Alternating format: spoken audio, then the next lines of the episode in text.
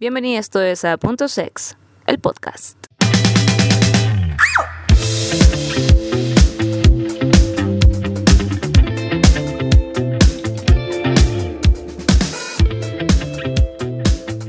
Hola, hola, ¿cómo están? Bienvenidos todos a un nuevo episodio de Punto Sex, ya el episodio número 12, ya acercándonos al fin de la temporada del podcast en esta primera entrega. En el episodio anterior lo que pudimos revisar un poco en hablar sobre el tema de cine y sexualidad. Si es que lo escucharon, pudieron escuchar a Alejandra Pinto y a Carla González, ambas críticas de cine, que nos hablaron cómo es que las mujeres fueron y siguen siendo parte importante también de la historia del cine, ¿cierto? Así que si no lo han escuchado, los invito a que se puedan vivir el podcast a través de Spotify y puedan encontrar ese episodio y también otros episodios en los que puedan estar interesados ustedes, amigos, familiares y que puedan escuchar un poquito de lo que las chiquillas nos querían contar. También recuerden que pueden seguir el podcast a través de Instagram, ¿cierto? En arroba.sex-el podcast. Así que ahí están todas las coordenadas para que puedan ir siguiendo el podcast y no se pierdan nada de lo que hemos hecho con anterioridad. El día de hoy es un episodio súper especial porque va a estar enmarcado en el Día Internacional de la Prevención del Suicidio. Como ustedes saben, este podcast tiene como interés o como objetivo abrir espacios de conversación sobre temas que pocas veces se hablan, ¿no es así? Y es desde ahí que nuestros invitados nos comparten también su punto sex y nos invitan a reflexionar sobre temas que ellos nos quieren presentar y que nos quieren contar su experiencia también. Y en este caso, el tema que vamos a hablar tiene que ver con el suicidio, que también pasa a ser un tema bastante poco conversado, y hablar del suicidio también en las personas LGTBI ¿cierto? Que muchas veces a causa del rechazo también o de, su orientación sexual, de su identidad y o su expresión de género, también se ven en esta situación y lamentablemente también se habla muy poco sobre aquello. Por eso que el invitado que viene hoy día a conversar con nosotros es una persona que está capacitada para hablar sobre el tema, él es psicólogo clínico, ¿no es así? Y también es supervisor del programa Hora Segura en la Fundación Todo Mejora. Estoy con Francisco Hinojosa. ¿Cómo estáis, Francisco? Hola, Leslie, ¿cómo estás? Yo súper bien, gracias por la invitación. Feliz de que estés acá en Punto Sex compartiendo con nosotros. Así que muchas gracias también por aceptar mi invitación a conversar sobre un punto, como decía al principio, súper eh, importante también para todos como comunidad, ¿cierto? Que tiene que ver con el suicidio. Para conocerte un poquito, Francisco, para poder saber un poquito más de ti, me gustaría que nos pudieses contar tus motivaciones a poder em, contribuir en el tema, ¿cierto? ¿Qué te llevó a tomar la decisión de ser psicólogo? ¿Cómo ha sido tu experiencia laboral hasta ahora? ¿Y cómo es también trabajar en una fundación tan bonita como es Todo Mejora? Super, mira, lo que me llevó a ser psicólogo tiene un poco que ver con, yo diría, dos razones principales. La primera, siempre me ha gustado mucho conversar. Bueno, esa es la razón por la que también estoy muy cómodo también en este espacio porque me encanta conversar uno a uno. Cierto que hay un nivel de profundidad que uno puede llegar teniendo conversaciones con una persona y, y ahí está como un poco el interés de hacer clínica también, de poder trabajar con pacientes a nivel individual, pero en general siempre he sido mucho de conversar uno a uno, me encanta estar horas conversando desde distintos enfoques, miradas, entonces había como un interés por ahí desde que siempre he sido muy bueno para conversar. El otro interés que yo creo que me llevó a, a ser psicólogo tiene que ver con que soy muy bueno para cuestionarme las cosas, me gusta mucho analizar a nivel cultural cómo nos comportamos, cuáles son las creencias que culturalmente promovemos. Entonces, eso es un poco, en términos muy generales, quizás como la, la semilla que me lleva un poco como a, interesarme en la psicología. Y bueno, tuve la suerte de estudiar psicología en la Universidad Adolfo Ibáñez. En la Universidad Adolfo Ibáñez recibí una formación muy amplia en el sentido de, de una psicología que entiende que los seres humanos somos en gran parte debido a la relación que tenemos con el ambiente. Eso es un poco a nivel psicológico cómo me fui formando, dónde están mis intereses y para contestar, digamos, cómo fue el paso a, todo mejora. Cuando yo estaba en cuarto año de psicología, después de tanto teorizar, ¿cierto? Tantas teorías que estaba manejando, mi, mi experiencia fue que hicimos un repaso de todas las corrientes modernas de la psicología. Eh, ya tenía como ese manejo en todas las corrientes y había como unas ganas crecientes de empezar a aplicar, empezar a trabajar y una compañera la eh, Isidora Paiva, que es una psicóloga que trabaja en diversidad también, eh, bien conocida en Chile, compañera de generación, me habla de esta fundación Todo Mejora y me dice que están buscando voluntarios para formar este proyecto. Estaba recién en sus orígenes, que era la obra segura. Bueno, eso obviamente me motivó mucho porque yo también estaba buscando algo práctico y también sentía que tenía un vacío de conocimientos en torno a la sexualidad, aspectos de identidad sexual, que son aspectos que las carreras, al menos en el pregrado, no siempre se abordan. Quería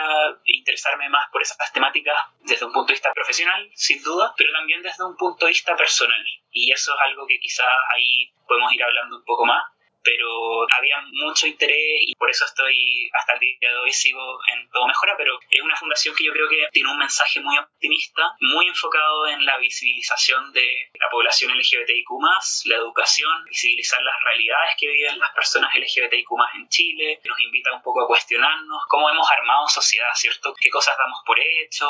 Y en general yo me he encontrado con un espacio donde se ha confiado mucho en mí, he estado trabajando más en lo que es el programa Hora Segura y también eh, digamos, estoy en contacto constante con un equipo humano, valga la redundancia, una calidad humana muy grande. Entonces, mm. para mí es un placer haber conocido todo Mejora y es la razón por la que sigo ahí hasta el día de hoy. Exacto. Me llama la atención, Francisco, lo que me comentas sobre tu paso desde el pregrado, ¿cierto? En que yo creo que, lamentablemente, ojalá pudiese cambiarnos así, que las mallas del pregrado, muchas de las carreras que se imparten, no se habla mucho de sexualidad, siendo que es un área tan importante dentro de toda persona, ¿cierto? He tenido hartos invitados que me han dicho lo mismo, le llaman la atención desde un punto claro, muy profesional, pero también desde un punto de vista personal y por sus pares también, evidentemente, porque faltan herramientas muchas veces como para poder llegar a hablar sobre estos temas. Entonces, si nace desde ti, claramente podías empezar a estudiar y podías empezar a perfeccionarte o buscar mucho más conocimiento para afuera, pero creo que si pudiésemos hacer una crítica a nivel educacional ya más eh, superior, creo que sí debiesen empezar como a impartir ciertas temáticas un poquito más relacionadas a cómo nos relacionamos y cómo nos vinculamos desde la sexualidad. Creo que también pudiese ser bastante la diferencia cuando ya salimos al campo laboral, por ejemplo.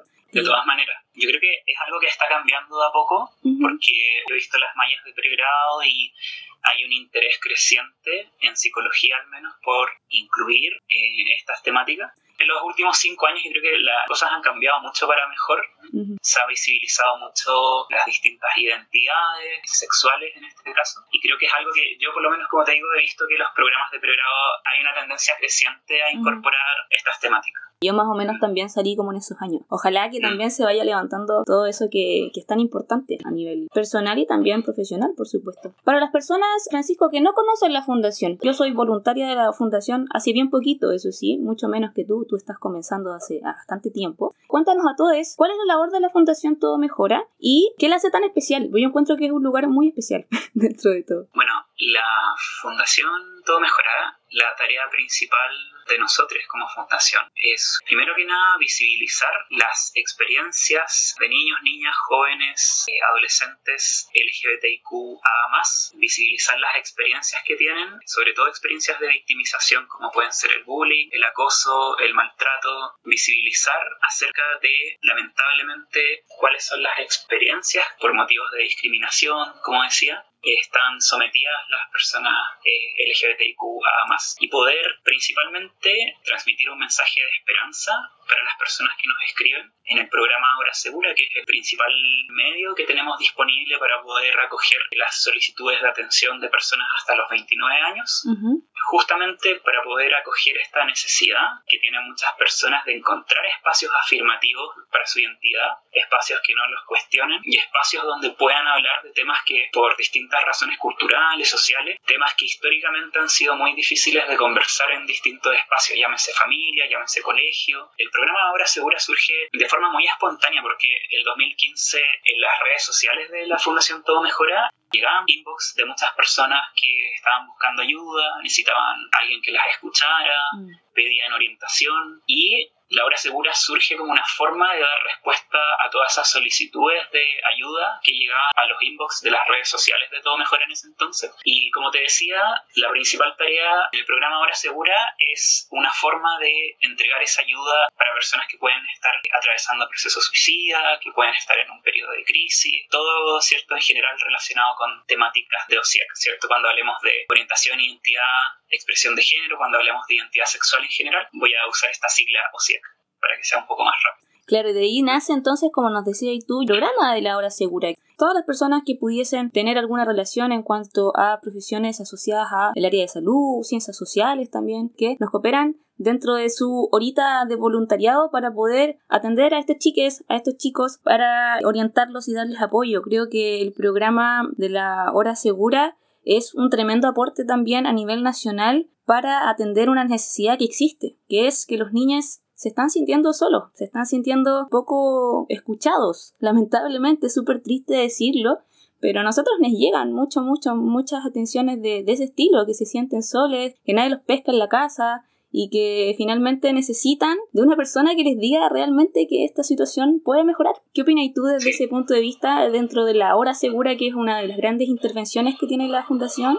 Estoy muy de acuerdo con, con lo que tú dices por lo general, claro, hay una mirada de que las personas que nos contactan se están sintiendo poco vistas, se están sintiendo, yo diría, con pocas posibilidades de sentir que pueden ser ellos, ellas mismas. Y yo creo que es importante tener en cuenta que la discriminación es en torno a la identidad. ¿Por qué es tan dañina esa forma de discriminación? Porque la identidad es como, por así decirlo, como el piso desde el cual nosotros somos y desde el cual nosotros nos relacionamos con el mundo, digo. Entonces, cuando tus ambientes te niegan o te rechazan o critican lo que tú eres, la verdad es que es bien difícil sentir que uno puede, valga la redundancia, ser uno mismo en estos distintos espacios. Entonces se producen una serie de fenómenos, ¿cierto? Uno puede hablar ahí de sintomatología, se produce como un quiebre, ¿cierto? Se produce como una brecha entre el individuo y la sociedad o los distintos espacios. La hora segura en términos generales lo que busca es servir un poco de puente, mediar un poco ese quiebre que se produce entre el individuo y la sociedad o los espacios que se perciben como poco afirmativos, discriminatorios, etc.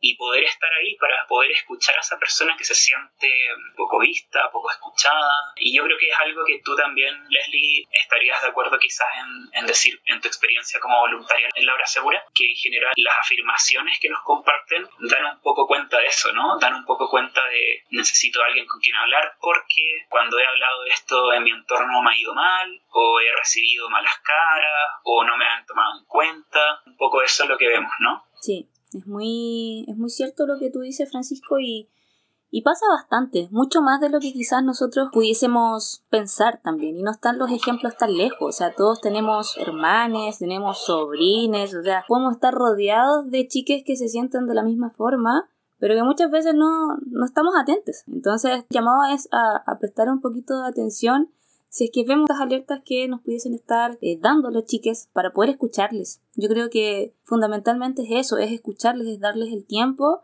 de que se expresen y que no se sientan solos por ser ellos mismos. Creo que eso es como súper importante, porque todos necesitamos sentirnos bien con quien somos, con sentirnos cómodos con quienes somos. Y de eso también va yendo un poquito más hacia la, hacia la pregunta que te quiero hacer también, Francisco, para poder ir encuadrando un poquito lo que vamos a hablar. Como tú sabes, también este podcast se trata sobre sexualidad, pero es homosexualidad dentro de todo el gran concepto que pudiese ser la sexualidad. Hemos hablado un poquito anteriormente de, de qué es lo que va a ir fundamentando esta sexualidad y cómo la podamos ir viviendo, ¿cierto? Pero me interesa mucho saber, tanto para ti y como para otras invitadas también que estuvieron conmigo en otros episodios, ¿Qué es para ti la sexualidad? Según tus palabras, según tu experiencia, según todo lo que tú has vivido, ¿cómo pudieses decirme a mí y a todas las personas que nos están escuchando qué es la sexualidad bajo tu punto sex? Bueno, la sexualidad es un concepto bien amplio. Yo creo que incluye formas personales, formas personales y culturales, ¿cierto? De experimentar y expresar la sexualidad y que puede incluir una serie de, manifestaciones, ¿cierto? O sea, la sexualidad se expresa a través de las conductas, de los sentimientos, creencias. Estas creencias, sentimientos, conductas tienen relación con factores sociales, biológicos, físicos, cómo debiese ser la conducta sexual, cómo debiésemos sentirnos con nuestra propia sexualidad, si tenemos alguna atribución quizás más espiritual en torno a la sexualidad, pero es un concepto bien amplio que tradicionalmente se ha abordado desde el punto de vista biológico de la función reproductiva, pero que la verdad es que es mucho más amplio que eso, porque también, bueno, abarca la identidad sexual, que quizás es algo de lo que vamos a estar hablando harto hoy día, y la identidad sexual, ¿cierto? Cuando hablamos de sexo, identidad de género, orientación sexual, expresión de género, ¿cierto? Que ahí la verdad es que todos somos muy distintos y diversos, porque todos y todas tenemos distintas formas de vivir la sexualidad, desde cómo nos vemos a nosotros mismos, ¿cierto? Cómo nos identificamos, qué nos atrae, cómo expresamos lo que nosotros somos, ¿cierto? Y yo creo que también es importante decir que la sexualidad, ¿cierto? En el mejor de los casos, creo yo, implica también a nivel personal un proceso de toma de conciencia respecto a dónde uno sitúa la identidad en torno a cada una de estas variables o a cada uno de estos matices, ¿cierto? Cómo uno vive la propia sexualidad, cómo uno se siente cómodo, cuál es ese llamado que uno tiene a, cómo uno vive su propia sexualidad, ¿cierto? Y poder ser coherente a esa forma de sentir la sexualidad. Se me ocurren dos temas contenciosos o dos temas que serían como el enemigo de una sexualidad sana o dos conceptos que se me ocurren que son como, por así decirlo, eh, amenazando justamente con que la sexualidad en su expresión no sea sana. Y yo creo que a nivel personal y también a nivel social, ese tema contencioso para mí es el consentimiento, el hecho de poder vivir una sexualidad que sea coherente con lo que uno siente, con lo que uno desea, también con lo que obviamente desea en el caso, por ejemplo, una relación tu pareja. Y el otro gran enemigo, creo yo, de la sexualidad sana es el estigma. O sea, el sentir que socialmente o en tus espacios hay temas que son tabú o temas que no se pueden hablar. Entonces yo creo que en general el mejor remedio para todos estos temas es la comunicación. Y eso uno la puede ver a nivel cultural, para reducir el estigma de lo que significa vivir, por ejemplo, siendo una persona con una orientación sexual determinada, por ejemplo, y también a nivel personal en lo que significa, por ejemplo, discutir el encuadre, discutir los límites de cómo va a ser tu práctica sexual con tu pareja, por ejemplo. Entonces, en general, creo yo que la comunicación sería un poco como el bálsamo para poder tener una sexualidad lo más sana posible, digamos súper de acuerdo con todo lo que, lo que nos contaba Francisco. O sea, como tú dices, la sexualidad es algo muy amplio y eso es lo que finalmente quiere llevar como mensaje este podcast a todas las personas que nos pudiesen estar escuchando. Muchas veces yo hago referencia a lo mismo, pero lamentablemente, como tú dices también, concordamos en eso, lamentablemente se nos ha dado un marco de sexualidad en torno a la biología, ¿cierto? Y muy enmarcado por la culpa también. Creo que uno de los grandes objetivos que pudiésemos tener como sociedad y las siguientes generaciones también, por supuesto, es que crezcan con esta apertura de este concepto y que no asociamos siempre hablar de sexualidad con hablar de sexo, que es finalmente lo que siempre se trata de unir y que muchas veces es un pedacito tan pequeño de lo que podemos ser como seres humanos completos. Muy de acuerdo con lo que nos contáis. Y desde ese mismo punto es que finalmente podemos hablar sobre el tema que vamos a hablar hoy día, porque finalmente es un tema, como te decía al principio, yo creo que tú estás muy de acuerdo, estás mucho más interiorizado en eso, que el tema del suicidio es un tema que se habla muy poco. O sea, a nivel social y también a nivel familiar, entre amigas tampoco, es un tema que sea muy tocado, pero es algo que está pasando todo el tiempo, es increíble eh, cuando uno empieza a averiguar un poco más de cifras, ¿cierto? A nivel nacional y un pulso mundial, ¿cierto? En cómo se está viendo el suicidio, que es finalmente parte de un problema de salud mundial. Entonces, para hablar un poquito más y encauzar un poco más el tema, cuando hablamos ya de suicidio, ¿cierto? Tenemos que tener en cuenta que es la segunda causa de muerte no natural, ¿cierto? El grupo de personas que van desde los 15 hasta los 29 años, según los datos que maneja la Organización Mundial de la Salud, ¿cierto? Y que en Chile, sin ir más lejos, durante la última década hubo un promedio de un suicidio cada 5 horas. Y también podríamos agregar que somos el segundo país con mayor riesgo suicida infanto-juvenil a nivel mundial y el primero en Latinoamérica, Francisco. Entonces, claramente el panorama no es mucho más alentador, obviamente, como nos comentabais al principio que estáis hablando sobre la fundación, en las personas que somos parte de la comunidad LGTBIQ donde nuestros adolescentes se ha investigado, ¿cierto?, que tienen hasta ocho veces más propensos, ¿cierto?, a intentar una vía de salida en el suicidio. Entonces, claramente tenemos un problema a nivel nacional del que tenemos que hablar. Entonces, ¿cuál es tu impresión al respecto a nivel nacional, a tu experiencia al suicidio en la población LGTBIQ+. Una de las cosas creo yo, más importantes para trabajar en torno al suicidio es entender que hay una correlación muy fuerte en torno a ser miembro de la comunidad LGBTQ más con el suicidio. Y mm, al punto que se ha dicho que las personas de la diversidad, ¿cierto?, tienen hasta cuatro veces más intentos suicidas que, las personas heterosexuales cisgénero. Y la verdad es que hay que entender esa correlación, muy importante esto, porque es un dato que se ha interpretado erróneamente históricamente, diría yo, pero esa correlación es producto justamente de lo que tú mencionas, que es el, podría decir, la teoría de estrés de minoría, o tiene que ver con justamente las experiencias de victimización producto de OSIEC, o sea, de discriminación, de bullying, de rechazo. Es una población que por distintas razones es particularmente estigmatizada y rechazada por eso es que es una población que es más propensa al suicidio también, porque por factores culturales, ¿cierto? Muy lamentables por lo demás, es una población que queda mucho más vulnerable a poder iniciar un proceso suicida, ¿cierto? Entendiendo obviamente que, el suicidio como fenómeno es un fenómeno que es eh, multivariable, pero para las personas LGBTIQ a más, en general por ejemplo, nosotros como todo mejora tenemos el antecedente, ¿cierto?, de un estudio que se hizo el año 2012 por Human Rights Campaign, una de las fundaciones más importantes que trabaja con temáticas LGBTIQ a más. Y se hizo un estudio bien interesante ese año, contrastaba un poco cuáles eran las percepciones de vida que tenían las personas de la diversidad sexual en comparación a personas no LGBT. Y era bien curioso en ese estudio que arrojaba, digamos, que las preocupaciones principales de las personas LGBT tenía que ver con poder vivir en entornos que los comprendieran más, que fueran más tolerantes, que los odiaran menos. Cuando les preguntaban qué les gustaría cambiar de sus vidas, decían la situación con mis padres, con mi familia, me gustaría vivir en otra parte. O sea, en el fondo, los cambios que ellos reportaban, que les gustaría que, digamos, se manifestaran, todos tenían que ver con cambiar situaciones eh, socioambientales, ¿cierto? Como de la relación con el ambiente, tenía que ver con experiencias de rechazo, de no aceptación familiar, de bullying, y le hacían esta misma pregunta a las personas no LGBT, y lo que ellos respondían, cuáles eran sus principales preocupaciones, tenía que ver con el dinero, las deudas, las finanzas, en segundo lugar aparecía por ahí la apariencia, el peso, y también un poco mejorar la salud mental. Pero la verdad es que eran preocupaciones que eran mucho más externas, y son preocupaciones que están un poco fuera de uno, ¿cierto? Entonces, recordemos también lo que decíamos al principio de la identidad, que la identidad es como ese piso desde el cual nosotros nos relacionamos con nosotros mismos y el mundo.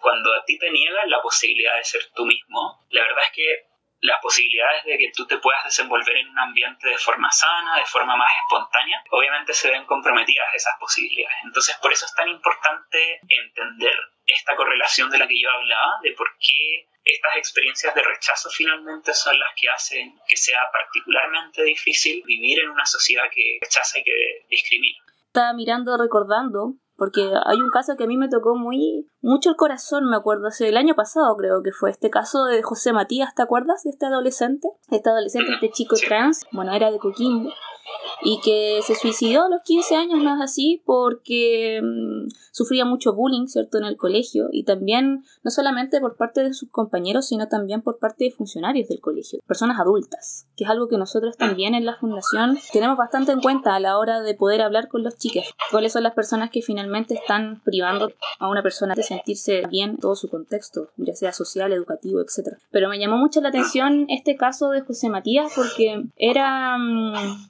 un caso muy que te llegaba muy al corazón porque era un niño, ¿cachai? O sea, a mí de verdad que una de mis grandes motivaciones por trabajar en la hora segura es, eso, es que los niños no tengan que tomar estas decisiones a raíz de lo que son. Lo encuentro tan, tan injusto, por decirlo así, que, que recordando ese caso, eh, es que finalmente es necesario este tipo de intervenciones en el sentido de preocuparnos de esto, más que preocuparnos, ocuparnos. Desde ahí puedo entender también que se esté celebrando, por decirlo así, el 10 de septiembre, Día de la Prevención del Suicidio, ¿cierto? Entendiendo que es un problema, como decía, de salud pública a nivel mundial.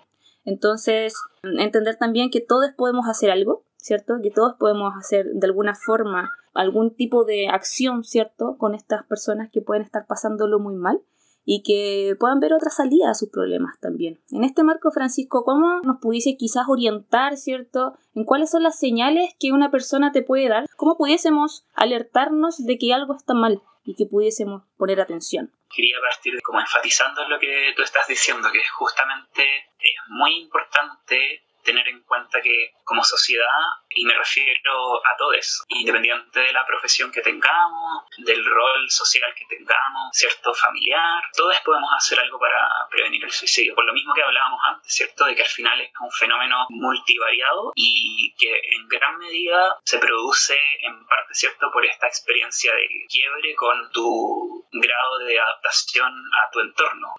Entonces, si es que el entorno es afirmativo, si es que hay personas de esa red de apoyo de la persona que están ahí preocupándose, que dan la oportunidad a la persona de poder ser ella o él mismo, ¿cierto? La verdad es que ahí tenemos una persona que nos puede ayudar mucho a prevenir el suicidio y esa persona puede ser cualquiera de nosotros. Y yo creo que alguna de las señales de alerta, algunos de los factores de riesgo a los que uno pudiese prestar atención tiene que ver con varias cosas, pero podemos pensar, por ejemplo, cambios de conducta o cambios anímicos muy repentinos, muy bruscos, cambios anímicos conductuales, sobre todo si es que llevan sosteniéndose algún tiempo, ¿cierto? Por ejemplo, conocemos a alguien que quizás el año pasado tendía a compartir mucho más y ahora está mucho más aislado, por ejemplo. O alguien que está más desanimado, ya sea que la persona lo exprese o que nosotros lo veamos también, porque también hay que recordar que los seres humanos estamos seteados evolutivamente para poder ver las emociones del otro con solo verlo. A mí siempre me gusta decir que hay que confiar un poco más en los propios instintos. O sea, si tú ves a alguien y te da la impresión de que puede estar mal o te da la impresión de que emocionalmente hay algo que, ya sea en su expresión facial o en sus gestos, hay algo que no te calza mucho, sentirnos con, la libertad de preguntar, atrevernos a preguntar mm. cuando veamos estos cambios. Bueno, también es importante mencionar conductas de riesgo, consumo de alcohol, consumo de drogas, cualquier relación con alguna sustancia o con algún patrón conductual que pueda indicarnos que la persona en el fondo lo que está tratando de hacer es mediar la relación de un estado afectivo, emocional, que no está pudiendo ser regulado, ¿cierto? Todo esto tiene mucho que ver con la regulación de los estados emocionales, o sea, el suicidio no es de un día para otro, o sea, no es que a ti te pasó algo malo y al otro día tuviste un intento suicida, o sea, no es como algo tan de la nada en esos casos, sino que es algo que en Todo Mejora nosotros hemos elaborado un modelo que explica el suicidio como un proceso, un proceso de desgaste, de acumulación de cansancio, donde la persona probablemente ya ha intentado mostrar el malestar de alguna forma, donde la persona ha dado algunas señales de alerta, ha tratado de conversar con alguien y quizás esos intentos de conversación no han sido lo suficientemente efectivos para la persona por distintas razones. Y es en ese escenario que la persona va acumulando cansancio, el malestar se viene sintiendo durante eh, un tiempo determinado, donde el sufrimiento a todos nos pasa, o sea, el sufrimiento nos toca a todos en distintas medidas y todos tenemos malos días, pero es un sufrimiento que es extendido en el tiempo, que va generando cansancio, que va generando esta percepción de que la red de apoyo quizás no puedo contar con ellos por distintas razones, quizás los recursos personales que también son súper importantes, los hobbies, las actividades, los pasatiempos, quizás ya no me gustan tanto como antes, y la vida empieza a tener este tono un poquito más como gris, como de que las cosas son más planas, las cosas no te motivan mucho, y es en ese escenario que el suicidio aparece como una alternativa como de desconexión o de escape. En ese escenario de cansancio, lo que uno escucha de las personas, y estas unas afirmaciones que uno podría estar alerta, pero son las personas que dicen, por ejemplo, no quiero morir, pero me quiero desconectar, o quiero dejar de sentir, o quiero dormir, o me gustaría apagarme un rato y, y, olvidarme de esto. Esas afirmaciones son lo que nosotros llamamos ideas de muerte. Esas afirmaciones que no son directamente como me quiero suicidar, pero son estas afirmaciones donde nos queda un poco más la duda, ¿cierto? Y ahí es súper importante preguntar. Y no hay que ser psicólogo, no hay que ser mm. profesional para poder hacer esa pregunta. Y es muy importante, ¿cierto? Si nosotros vemos a alguien en nuestro entorno que puede estar indicando que lo está pasando mal, porque está más desanimado de lo normal y nosotros vemos esto, poder acercarnos y preguntar y decir, Por ejemplo, oye, cuando tú dices que te quieres desconectar, me hace pensar un poco en el suicidio y me hace pensar si tú alguna vez has pensado en eso. Y preguntarlo así, sin pelos en la lengua. O sea, una de las razones por las que como sociedad de repente nos da mucho miedo hablar del suicidio, está este mito de que hablar del suicidio genera más suicidio, lo que es totalmente falso. O sea, nadie por preguntarle a alguien acerca del suicidio le está implantando una idea, o le está diciendo que lo haga o algo por el estilo, ¿cierto? Entonces, como decía, no hay que ser expertos, hay que poder preguntar espontáneamente y en el mejor de los casos la persona te va a decir que no, que está un poco cansada quizá, y en algunos otros casos quizás puede darle el paso para poder ofrecer una contención emocional desde nuestro rol como parte de la red de apoyo de esa persona, desde poder encontrar alguna forma de, orientar hacia profesionales de salud mental, ¿cierto? Poder eh, asistir a la persona. Y yo también quería agregar otras señales de alerta que surgen hoy en día con el uso de las tecnologías, porque antiguamente cuando habían intentos suicidas, las personas, ¿cierto?, dejaban cartas suicidas. Es un fenómeno que todavía ocurre o que puede ocurrir. Y ahora la carta suicida se está dejando como post en Facebook o se está dejando como post en Instagram. Y a veces no tiene que ser algo tan explícito como me voy a matar, sino que a veces puede ser alguien que tú lees este post o lees esta historia de Instagram, etcétera, y te das cuenta que hay alusiones como a, a irse, a viajar, a desaparecer, todos estos verbos que implican como salir de un estado a otro, yo creo que también son señales de alerta. Todos estos verbos que puedan indicar que la persona está cansada, quiere desconectarse. Y como decía yo, también de parte de la red de apoyo es importante atreverse a hacer estas preguntas y de a poco perdiéndole el miedo a hacer estas preguntas muy importante sobre todo lo que tú decías, que no hay que ser psicólogo para poder hacer este tipo de preguntas. Uno piensa como, pucha, ¿qué voy a decir yo si yo no sé nada de psicología? ¿O cómo yo pudiese ayudar? Que son altas preguntas que nos pudiésemos hacer todos. Y la verdad es que sí, pues, la verdad es que uno sí pudiese preguntar o interesarse.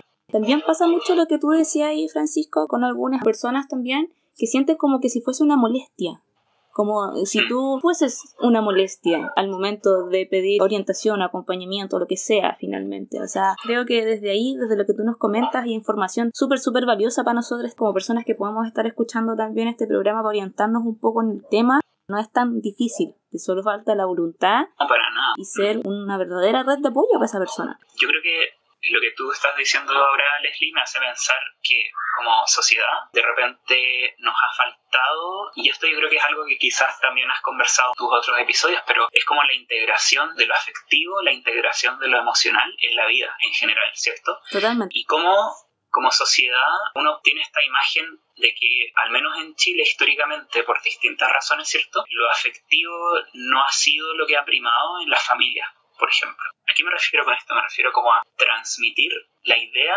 de que la vida no es pura felicidad, no es pura competencia, no es puro ganarle al resto, sino que todos tenemos experiencias de sufrimiento y el sufrimiento es algo que nos atraviesa a todos en distintos momentos. Todos hemos tenido momentos de crisis, todos somos humanos al final del día y si es que normalizamos un poco el hecho de que todos podemos pasarlo mal y todos podemos sufrir. Yo creo que como sociedad bajamos esta vara tan alta que se percibe a veces como de que uno tiene que sabérselas todas, uno tiene que estar siempre como anticipándose a todas las situaciones. Y si es que, digamos, promovemos una sociedad que valide más las emociones, es algo que nunca nos deja, independiente que seamos adultos, por ejemplo. También recordar que la experiencia se construye en base a reacciones emocionales y si es que no validamos y si no vemos las emociones que nosotros sentimos, que, sienten nuestros seres queridos, nuestra red de apoyo, la verdad es que la calidad de los vínculos también tiende a decrecer porque al final mm. nos relacionamos desde estas máscaras, nos relacionamos como desde tener que mostrar ciertas apariencias, desde ah, yo sé que este tema es como medio complicado hablarlo, entonces me lo voy a guardar y en este espacio voy a mostrarme así, ¿cierto? Yo creo que muchas de las cosas que tienen que ver con el suicidio cambiarían mucho si como sociedad validamos y acogemos más las emociones en general. Como estábamos hablando sobre la sexualidad al principio, me, queda dando vuelta una frase que nos decía una educadora sexual hace algunos episodios. Educar en emociones es educar en sexualidad, porque finalmente cuando nosotros sabemos relacionarnos desde lo emocional o incluso la identificación de las propias emociones, que es algo que no todos tenemos, pero sin duda es muy importante, sin duda es muy importante poner atención en aquello para poder vincularnos de otra forma. Tú hablabas mucho de las familias, hay familias que ni siquiera se comunican unas con otras, incluso estando en la misma mesa comiendo, ¿cachai? Entonces, Creo que si bien hablar de sexualidad, hablar de identidad y todo aquello es súper importante, también hablar de emociones y validar las emociones como tal, en que todos nos podemos sentir tristes, felices, angustiados, ¿cierto? También ansiosos en ciertos momentos, más ahora que estamos pasando por un periodo súper, súper complejo y desconocido como es la pandemia. Creo que también pudiese ser un punto de partida para poder comunicarnos con nuestras personas queridas, con nuestro círculo finalmente y poder ayudar de alguna manera. Francisco, cerrar con la idea de lo que está pasando en este último mes. Todo Mejora también está siendo parte de una alianza con Núcleo Milenio, ¿cierto? Para mejorar la salud mental de adolescentes y jóvenes y el Instituto de Comunicaciones de Imagen de la Universidad de Chile, ¿no es así? Y que fueron parte de la campaña de prevención del suicidio, que se llamó Vamos Juntes, que ya está terminando ya finalmente eh, a través de redes sociales donde se buscaba prevenir el suicidio tanto en niñas como en adolescentes, ¿cierto? En jóvenes también, y que están pasando por un periodo de depresión o de comportamiento suicida a través de influencers, cápsulas informativas a través de las redes sociales, fonos de ayuda, ¿cierto? Para poder crear esto mismo que estamos conversando acá finalmente, que las personas pudiesen saber cómo ayudar y a las personas que lo están pasando mal pedir ayuda. Yo sé que es súper prematuro lo que estamos hablando porque estamos recién terminando la campaña este año, pero ¿cómo crees que fue la recepción o cómo está siendo recibida por la comunidad esta campaña tan importante en el marco de la prevención del suicidio? Bueno, yo evalúo muy positivamente el impacto que ha tenido esta campaña a nivel primero institucional, porque ha habido mucha coherencia en las distintas instituciones, ¿cierto? MAI, ISEI y Fundación Todo Mejora ha habido mucha coincidencia respecto a los aspectos involucrados en la salud mental de jóvenes entre 15 y 29 años que están con riesgo de suicidio. Mucha coincidencia me refiero respecto a cómo entendemos el suicidio, a cuáles son algunas de las formas de prevenirlo. Toca mucho con esta idea de todos convertirnos un poco agentes de cambio y todos tener la capacidad de estar más atentos para actuar, para prevenir, para preguntar. Y es una campaña que yo ahora, digamos que terminó recién ayer la campaña, pero que hasta ahora hemos evaluado de forma muy positiva por la difusión que han tenido las cápsulas informativas que se han lanzado en redes sociales, en la cual nos han ayudado incluso algunas personas, eh, influencers también, aliados de la comunidad LGBTQ, más distintas personas que nos han ayudado a difundir estos mensajes de esperanza y de difundir la idea principal de que se puede hacer algo al respecto. Más en concreto, como Fundación Todo Mejora, hemos recibido muchas solicitudes de conversación. Vimos un pic de aumento de casos, yo diría como a mitad de agosto. Mitad de agosto tuvimos como un pic de, de varios casos de personas que se acercaban a preguntarnos para que pudiésemos prestarles un oído, ayudarlas a resolver episodios de crisis.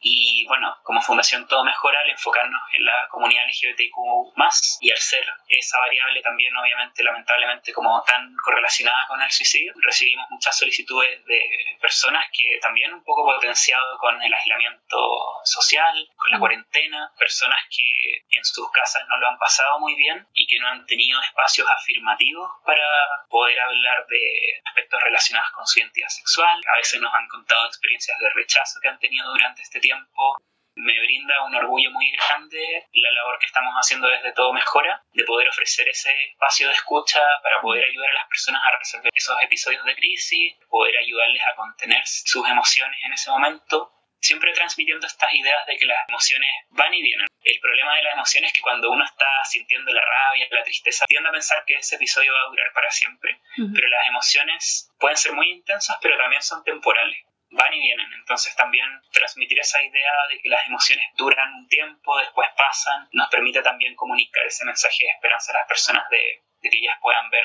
qué cosas pueden hacer, a quién se pueden acercar.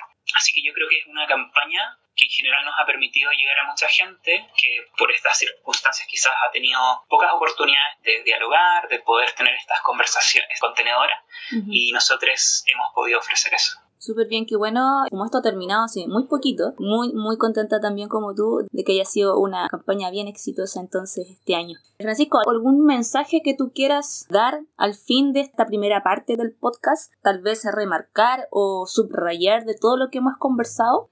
Bueno, yo creo que es la idea, el, otro día estaba pensando como cuáles son como algunos de los miedos asociados a hablar del suicidio y pensaba quizás como esta idea de que de sentir que abres una caja de Pandora porque preguntas, te dicen que sí y eso te interpela como madre, como padre, como hermano, como hermana, como quien sea que está preguntando, ¿cierto? Y, y de repente ves a tu hijo o hija, por ejemplo, que está enfrentando este proceso y eso asusta un poco. Vernos en ese escenario de alguien que está ayudando a alguien que está en un proceso suicida, ¿cierto? Entonces, en la línea de lo que hablábamos antes, eh, Leslie, me interesa destacar eso, me interesa destacar como entender que la vida está llena de emociones, las emociones son ineludibles como seres humanos, nos han acompañado desde siempre y nos van a seguir acompañando, y entender que cuando hablamos del suicidio es algo que todos podemos hacer y al mismo tiempo entender que es algo que nos va a interpelar desde el punto de vista emocional y como alguien que ayuda a otro con su proceso suicida, asimismo también es importante uno mismo, en el caso que uno sea alguien que está ayudando, por ejemplo, uno mismo ayudarse a hablar de, del suicidio quizás con otras personas de tu red extendida, digamos, ¿cierto? Y entender que está bien sentir miedo, está bien estar triste cuando hablamos de esto y buscar los apoyos.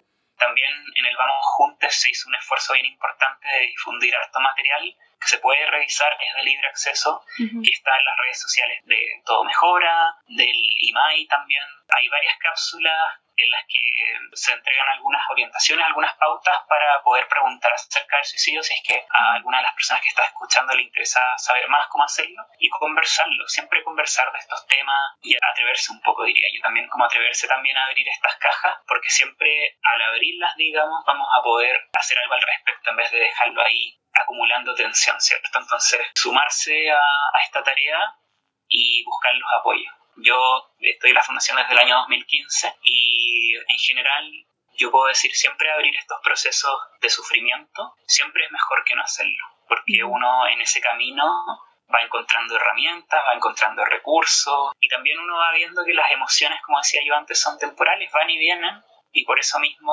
eh, esto que pensamos que puede ser así como para siempre eterno, se logra regular con la ayuda adecuada. Lo que hablabas tú sobre esta caja de Pandora es inevitable porque finalmente uno igual siente, pues uno igual le tocan estas cosas, si es que tú estás hablando con un hermano, con tu papá, con tu sobrino, etcétera. O sea, inevitable que te toque de alguna forma. Pero lo importante es poder acompañar, ¿cierto? Escuchar y poder guiar a esa persona a que tenga la mejor red de apoyo posible dentro de las posibilidades que existan. Francisco, para las personas que no saben cómo funciona la plataforma o la forma de llegar a la hora segura, explicar un poquito cómo pudiesen acercarse las personas que necesiten ayuda en momentos más críticos y poder contactarse con nosotros como fundación de alguna forma. Quizás sería bueno también dar esas instrucciones o esa forma de llegar a, a personas o a una contención un poco más guiada.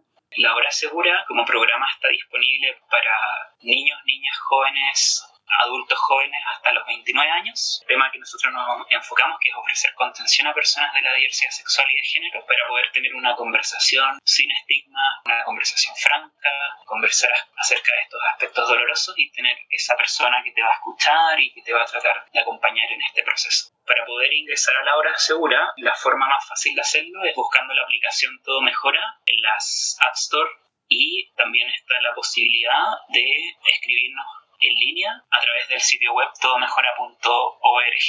Hay un chat que se despliega abajo a la derecha, desde el cual también nos pueden llegar los mensajes que nos escriben las personas. Esos son como los medios, creo, más fáciles para poder participar de la hora segura y también nosotros tenemos horarios en los que está disponible la hora segura, que son de lunes a domingo, exceptuando el día sábado, de 1 a 2 de la tarde y luego de 6 a 12 de la noche. El día domingo es la excepción porque dura hasta las 11 y no hasta las 12 la hora segura, pero en cualquiera de esos horarios las personas nos pueden escribir y hablar con voluntarios, voluntarias que han sido capacitados en estas temáticas, como decías tú, que son de distintas profesiones, por lo mismo que hemos estado hablando todo el rato de que para prevenir el suicidio no hay que ser psicólogo, sino que las personas pueden tener distintas trayectorias de vida y aún así tener las competencias y las cualidades para poder ofrecer esa contención.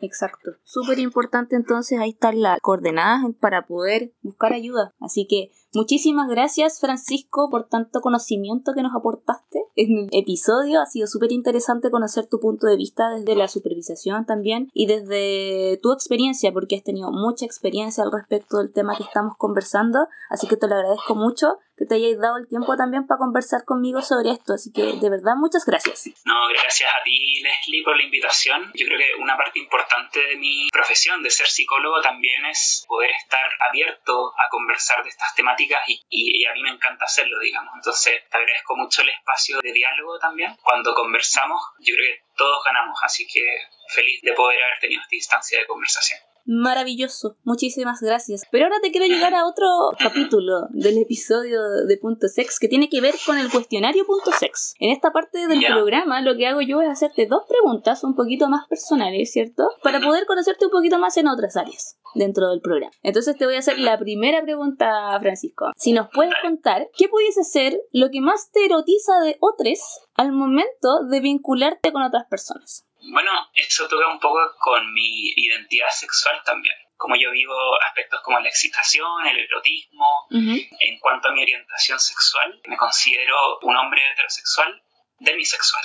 Entonces estoy en el espectro de la sexualidad y para mí es muy importante, o hablando un poco de la erotización, el vínculo, el vínculo profundo, la conexión emocional con una persona. Yo creo que pienso en las miradas, pienso como en la conexión, esa sensación de guata de están entendiendo, y que la persona se siente entendida. Ese nivel de conexión que quizás uno no siempre puede lograr con ese nivel de profundidad es algo que a mí, cuando hablamos de atracción romántica, erótica, yo estoy seteado de esa forma, como que no puedo vivir la sexualidad si es que no es de esa forma. Si que no es desde un vínculo mucho más emocional con el otro también, necesariamente por lo que nos estáis contando. Claro, sí. Claro, vamos a tener un episodio también sobre todos esos conceptos también un poquito para entrar en profundidad Segunda pregunta, yo sé que a ti te gustan los juegos de mesa, estuve mirando por ahí. y te quiero hacer la segunda pregunta relacionada a eso. Bien hipotética. Si te imagináramos en un contexto de que tú creas un juego de mesa, pero esta vez es erótico, ¿cuál sería la temática que tendría ese juego? Te voy a dar opciones. La opción A sería un juego de fantasías en cuanto a elfos, ninfas, hadas, que juegan con tu sensorialidad y que recorres y descubres lugares de otros y crear escenarios mágicos, por ejemplo. Alternativa B, juego que tenga que ver más con la acción y la aventura, ¿cierto? Y ahí tiene que ver con juegos mucho más eróticos y sexuales, juegos de roles, propuestas un poquito más interesantes en cuanto a eso. Alternativa C, una temática más de estrategia, ¿cierto? Para poder descubrir el punto exacto de placer en la otra persona. O si no, la alternativa D, que pudiese ser magia y hechicería y aquí sería como más hacer como desaparecer la ropa y hechizar con otros tipos de encanto. ¿Cómo sería eso? Me gustaron todas las alternativas, pero... Sí, me fue un poco en volada, yo creo que... Pero bueno. me gustó lo primero, me gustó lo primero que dijiste como de la exploración en este setting fantástico, me gustó, eh, no sé si tú has escuchado, Leslie, no sé por qué cuando me hablaste de hadas y ninfas, se me vino a la mente, no sé si tú has escuchado hablar de la SMR. Sí, sí he escuchado. Bueno, a mí me encanta el ASMR como fenómeno sensorial y, y, me imagino algo así que mezcla un poco la exploración de los sentidos. Y en un setting así como de fantasía, me imagino algo así como exploración, viaje. Exacto, creación de escenarios mágicos. Pero a través de lo que tú me decís tiene mucho sentido, claro. A través de la sensorialidad también. Algo que puede erotizar bastante. Así que, maravillosa opción. Yo no sé cuál lo hubiese escogido. Yo creo que entre la B y la D. Yo soy un poco más de otra. Pero sí, eh, tiene mucho que ver con lo que me estáis comentando al principio también. Así que, súper. La siguiente parte tiene que ver con un pimponeo de palabras. Yo te voy a decir una palabra y tú me vas a decir lo primero que se te venga a la cabeza. Vamos a partir. El primer concepto es labios. Agua. Relaciones abiertas. Mapa. Transfobia. Miedo. Abrazos. Cariño. Orgasmo. Explosión. Género. Lana. Educación sexual. Establecimiento. Amor. Conexión. Perfecto. Ay, qué lindo. Te mando un aplauso de aquí. Estoy sola, sí, pero bueno, igual te mando un aplauso por la participación. Episodio número 12 de Punto Sex. Así que... 12 capítulos llevan ya. Sí, llevamos 11 capítulos, ya este es el 12. También se nos vienen otros ciclos ya aparte para poder hablar un poquito más de algunos temas más específicos. Pero me parecía muy importante tocar este tema como te adelantaba fuera de la grabación. Creo que es algo que tenemos que tener como información base ante lo que está pasando a nivel mundial y también a nivel nacional. Así que te doy muchas gracias por poder eh, comunicarte con Punto Sex y ya ser parte de esta linda comunidad incipiente de Puntito Sex recordarles a todas las personas que pueden buscar el podcast a través de Spotify, como ustedes saben, lo pueden encontrar como punto sex, seguir el Instagram también del programa que es punto sex guion bajo el podcast, dejar sus comentarios, compartir y obviamente recomendar el podcast si es que así ustedes lo creen importante y lo que ustedes quieran hacer finalmente, siempre, siempre con mucho cariño y obviamente con mucho respeto. Así que ese fue el punto sex de esta semana. Les dejo un abrazo muy muy grande y nos encontramos en un próximo episodio.